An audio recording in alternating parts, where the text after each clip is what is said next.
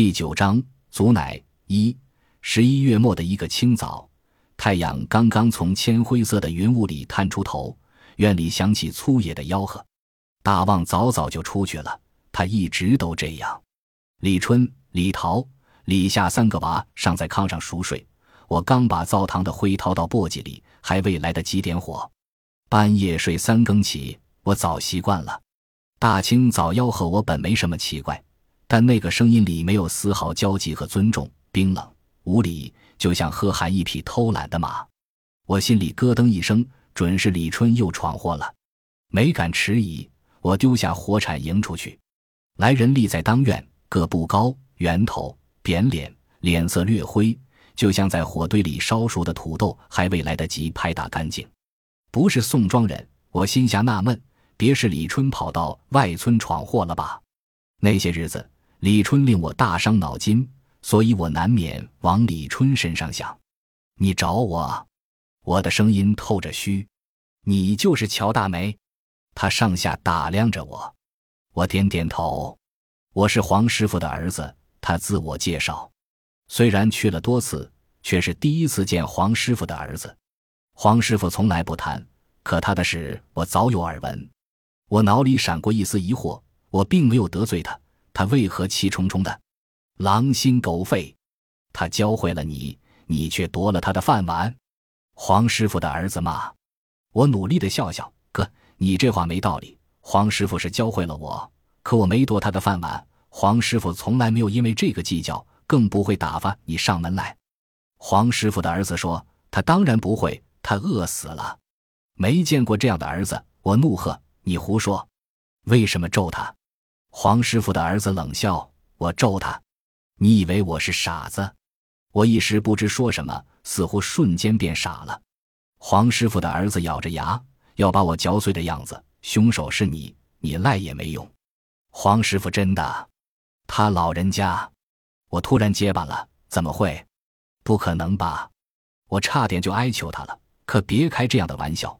但不祥的感觉已经掐住我的喉咙。再次和他的目光对撞，什么时候？我终于确定。没等黄师傅的儿子回答，我便慌慌张张地往东坡跑，如被猎狗追逐的兔子。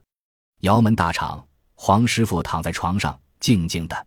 我刹住脚，大喘着，定了好一会儿，才小心地往里走。我生怕惊到黄师傅，可沉重的双脚击出刺耳的声响。你扰了我的梦。我期待黄师傅像以往那样坐起，没有表情的埋怨我。有一瞬间，他的手脚似乎真的在动，但直到我立在床前，他也没有坐立。我探出手，又猝然缩回。五天前，我还看望过黄师傅，本想带些炒米给他，临出门又搁下，怕他不快。再者，三个孩子总也吃不饱，我有那么一点点私心。我和黄师傅聊了近三小时。他比平日话多，第一次讲起做姑娘时的事。我离开时，他送出足有五十米。我叫他不要送了，他说腿麻，正想走走。他是有一点反常，但也没有多么反常。现在才知道，他在向我告别。黄师傅穿戴整齐，连绑腿的红绸结都一模一样。他把那么多男男女女引到世上，自己却离开了。他安详平静。看不出丝毫痛苦，自然也无眷恋。弥留之际，他没有遭过罪。黄师傅是积了大德的，他的死也与他人不同。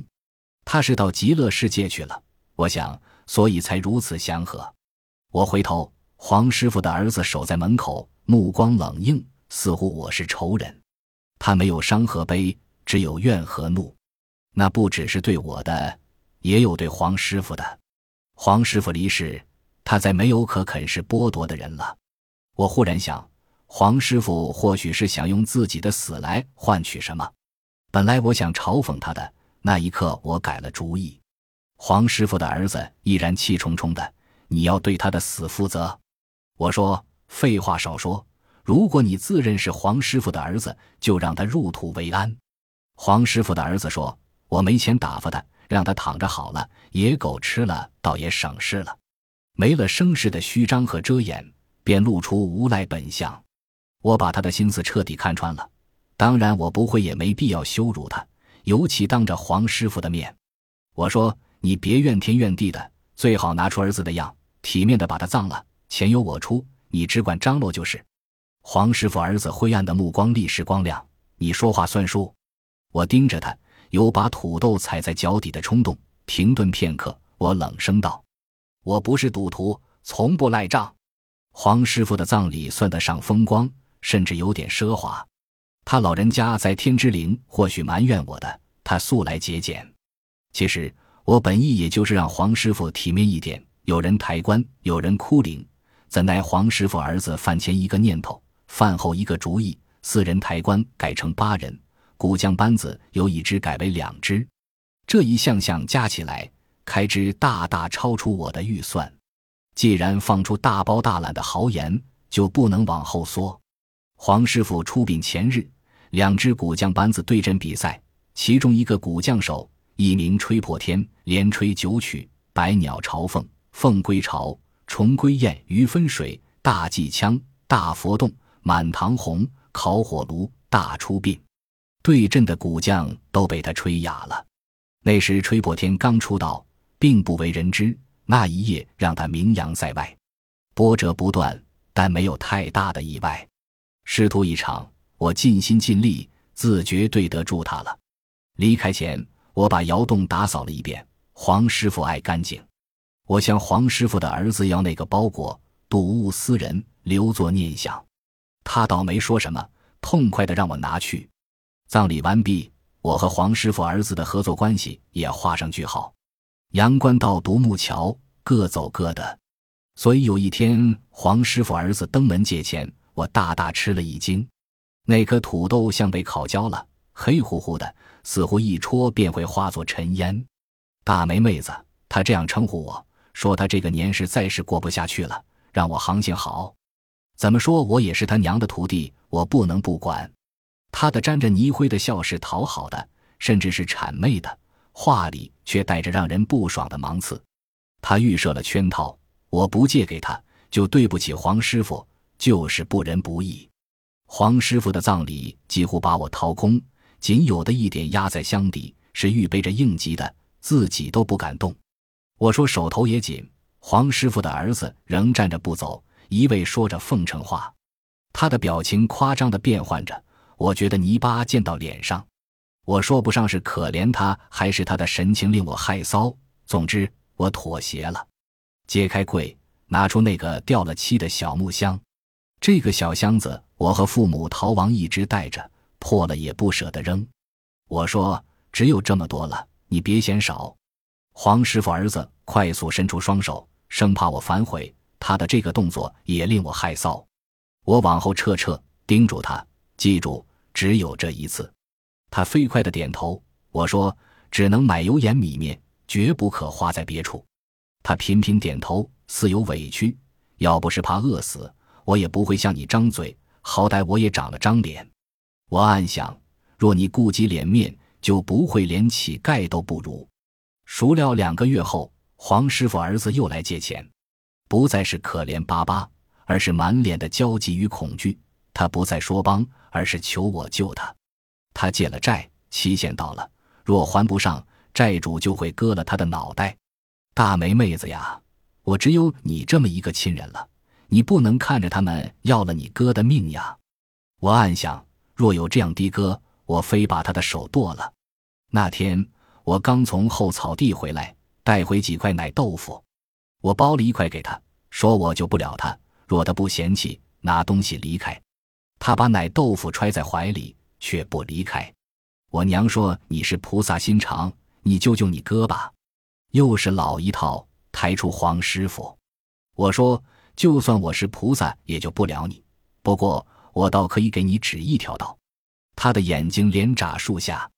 我说：“趁他们还没找上门，你赶紧逃吧。天地这么大，不愁找不着容身的地方。”他凄惶道：“我怎么养活自己呀？”我来了气，你一个大男人，连自己也养活不了吗？不会别的，还不会讨饭？你拉不下脸，当兵总行吧？黄师傅儿子摇头，打仗要吃枪子，东坡三个当兵的，没一个活着回来，那是鬼门关。我可不去。我冷笑，那也比让人白白割了脑袋强。运气好，兴许混个一官半职的。黄师傅儿子贼贼的瞅瞅门口，似乎追债的人就快来了。他焦急的眼睛都要冒烟了。大梅妹子，就这一次，帮哥渡过这个坎儿。哥发誓，从此不再给你添麻烦。我岂能相信赌徒的话？除非脑子灌了泔水。我说我自己都在坎上，没能力帮你。黄师傅儿子说：“算我借的，我打欠条，若还不上，用命抵偿。”我气笑了。你的命这么值钱，为什么不到别处抵押？黄师傅儿子哀求：“大梅，行行好，就割一次。”我突然就失了耐性，提高声音：“你别让我恶心。我没钱借你，就算有，我也不会借给你这种人。我不是黄师傅，肯我，你趁早死了心吧。”我意识到，对付这种死皮赖脸的人，软的根本没用。黄师傅的儿子显然没想到我会发威，嘴唇碰撞着，却没吐出一个音儿。暗灰的脸蒙上一层怪异的神色，如僵硬风干的死牛肉。待眼底终于堆积起仇恨，他低头离开，仍旧什么也没说。到门口，他的手伸进怀里，我以为他要把那块奶豆腐拽出来丢到地上。但他很快缩回手，快速离去。我并没有如释重负的轻松和畅快，心上反压了石头，越发的沉重。我自问是不是太过了，是不是太狠了？毕竟他是黄师傅的儿子，毕竟他遇到了难处，不借他，但也没必要损他。过了几天，我从负疚的重压下恢复过来，我不那么骂他，他会得寸进尺。他会如啃食黄师傅那样不停地啃食我，忙着接生，天下的幸福莫过于此。我便将黄师傅的儿子抛诸脑后。春日的夜晚，我听到砸他的脚步，立即摸索到枕侧的火柴，点着灯。大旺睁开眼，问我要起吗？他对我的感觉已经深信不疑。我说不用，安心睡你的觉。我刚穿好衣服，人已到了院里，喊乔师傅。我让来人稍等，检查一遍包袱，重新包好，便去拉门。风扑进来，撞我个倒仰。与风一同刮进来的还有两条身影，其中一个揪住我：“弟呵，别出声，出声弄死你！”本集播放完毕，感谢您的收听，喜欢请订阅加关注，主页有更多精彩内容。